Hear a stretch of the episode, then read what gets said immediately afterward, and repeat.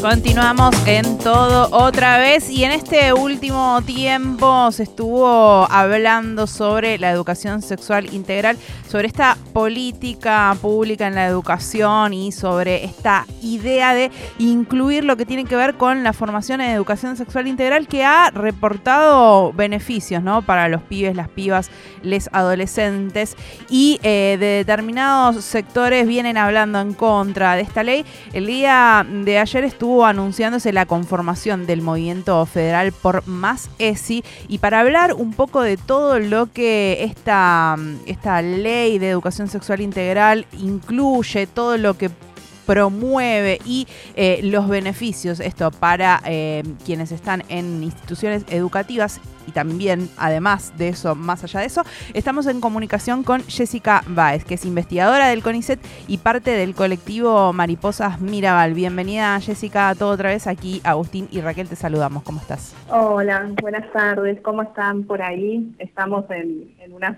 semanas donde la educación sexual integral está en agenda, en discusión, en debate. Como bien vos decías, ¿no? Hay varias cuestiones que parecen o difíciles de entender o muy dadas vueltas, ¿no? Como que se presentan de una manera que no lo son.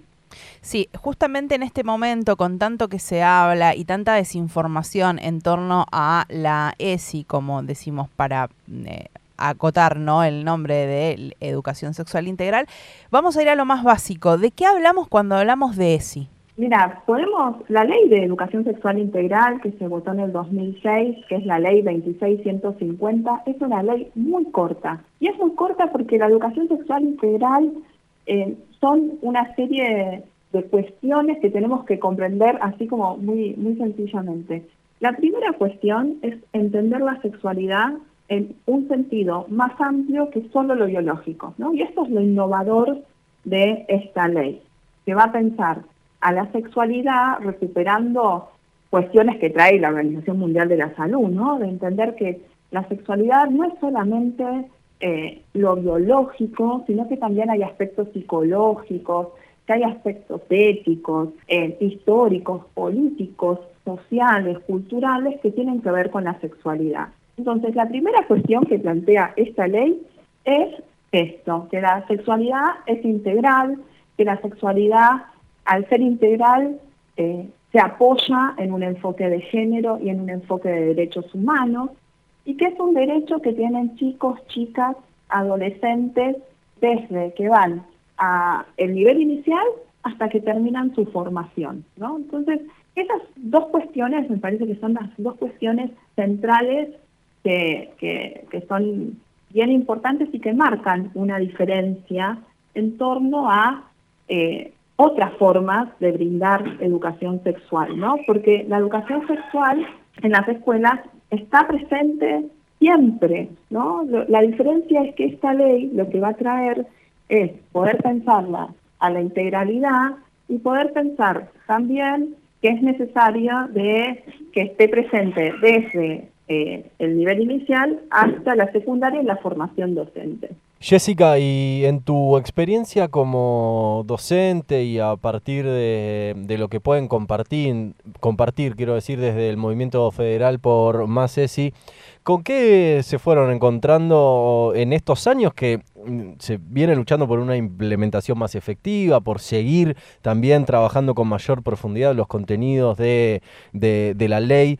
Em, ¿qué, ¿qué, nos puedes contar, insisto, desde tu experiencia, pero también a partir de lo que ustedes pueden compartir en el movimiento con otras docentes, con otros docentes, sobre em, qué cambios viene a traer efectivos en la formación de, de las personas, en definitiva? Mira, durante estos 17 años, ¿no? Donde se comenzó a implementar, lo que podemos ver es un, podríamos tomar la metáfora del vaso lleno eh, hay una parte de un vaso lleno, de un camino recorrido que nos muestran cómo eh, la implementación, que por supuesto todavía es necesaria de eh, continuar, ¿no? No es una ley que esté implementada en todas las instituciones escolares, que esté presente en todos lados, pero sí lo que vemos del recorrido y lo que yo veo en la investigación, ¿no? mi trabajo central es tanto en la docencia, eh, en la experiencia que es en el intercambio en el aula, pero también de la investigación, que en este tiempo la educación sexual integral podríamos enumerar así muy brevemente algunos aportes. Bien. El primer aporte eh, en este tiempo eh, fue advertir cómo chicos, chicas, adolescentes pueden reconocer lo que es el cuidado del propio cuerpo, poder cuidarlo de manera integral, poder comprender que la sexualidad eh, es algo que les pertenece, que su intimidad es algo que les pertenece.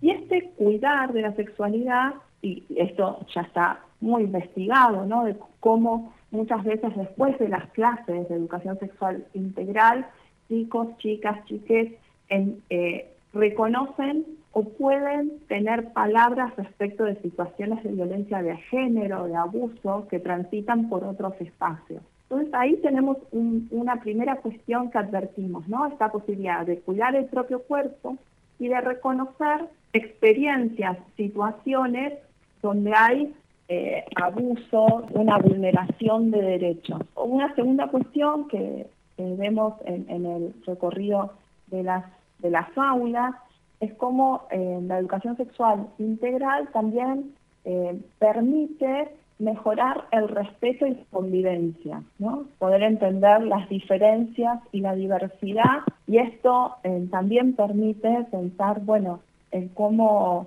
eh, esto que tanto se habla, ¿no? Del bullying, de no respetar al otro o a la otra. Esto también aparece en varias investigaciones respecto de cómo dar educación sexual integral, valorar y respetar a los otros, a las otras, a los otros, y en particular a la diversidad sexual, ¿no?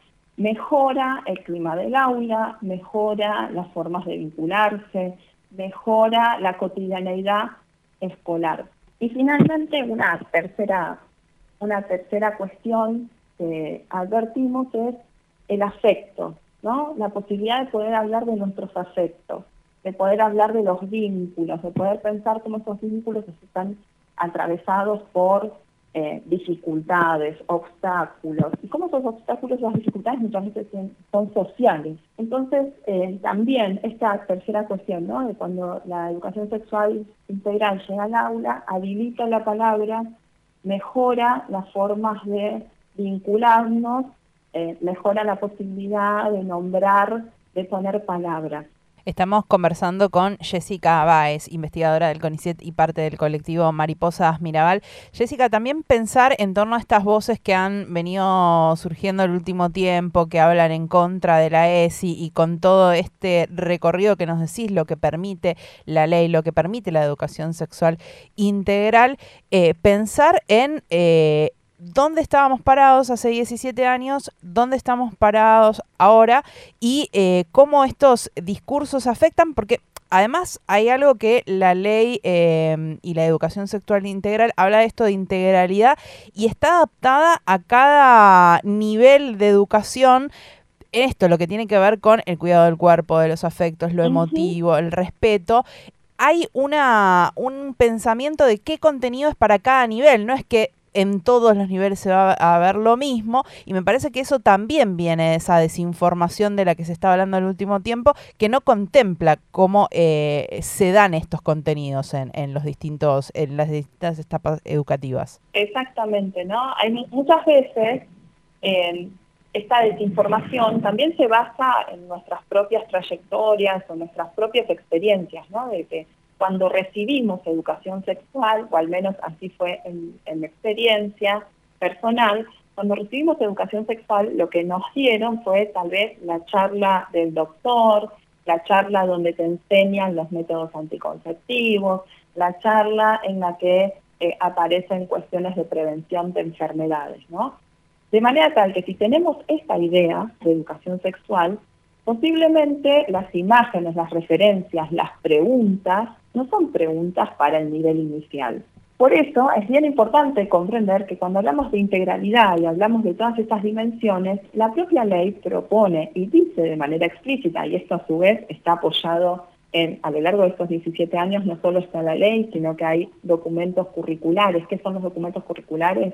Los contenidos que se tienen que enseñar, eh, hay materiales de apoyo que tiene el Programa Nacional de educación sexual integral, pero también están presentes en las distintas jurisdicciones, en las distintas provincias también hay materiales. La propia ciudad de Buenos Aires tiene eh, materiales propios, la provincia de Buenos Aires, todas las provincias tienen algún material que han desarrollado, donde se da cuenta de cuáles son los contenidos que son pertinentes para cada eh, momento etario, ¿no? donde aparecen preguntas, dudas, este, que son propias de esas edades. ¿no? Una cosa es dar educación sexual integral en el nivel inicial, donde, por ejemplo, un contenido tiene que ver con poder reconocer las partes del cuerpo y, y, poder respetar, y por ejemplo se trabaja muchísimo el ir al baño, los cuidados, quién entra, quién no entra, la intimidad, qué es privado, sobre qué cosas tenemos que hablar, qué secretos sí y qué secretos no,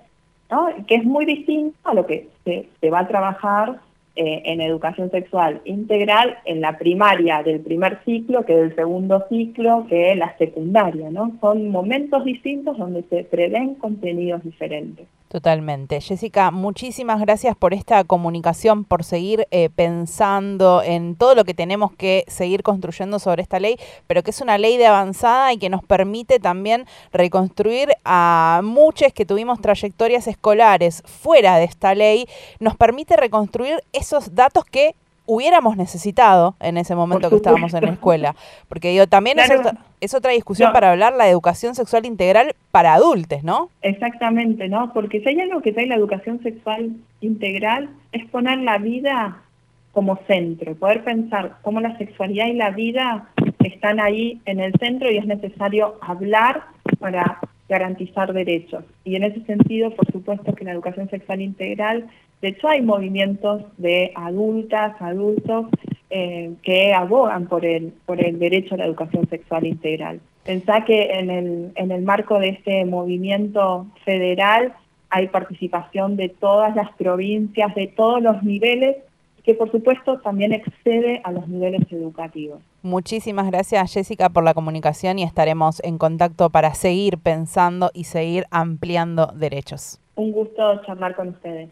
Un abrazo grande. Pasaba Jessica Báez, investigadora del CONICET y parte del colectivo Mariposas Mirabal, para hablar sobre esta conformación del movimiento federal por Más ESI, sobre todo lo que la ley de educación sexual integral eh, propone y eh, desandar ese camino de desinformación que en el último tiempo se ha establecido y eh, habla de esta ley diciendo que esta ley promueve todo lo contrario a lo que la ley promueve, que tiene que ver con esto, con el cuidado del propio cuerpo, con saber que eh, hay que poner límites hacia eh, otras personas porque tu cuerpo es tuyo.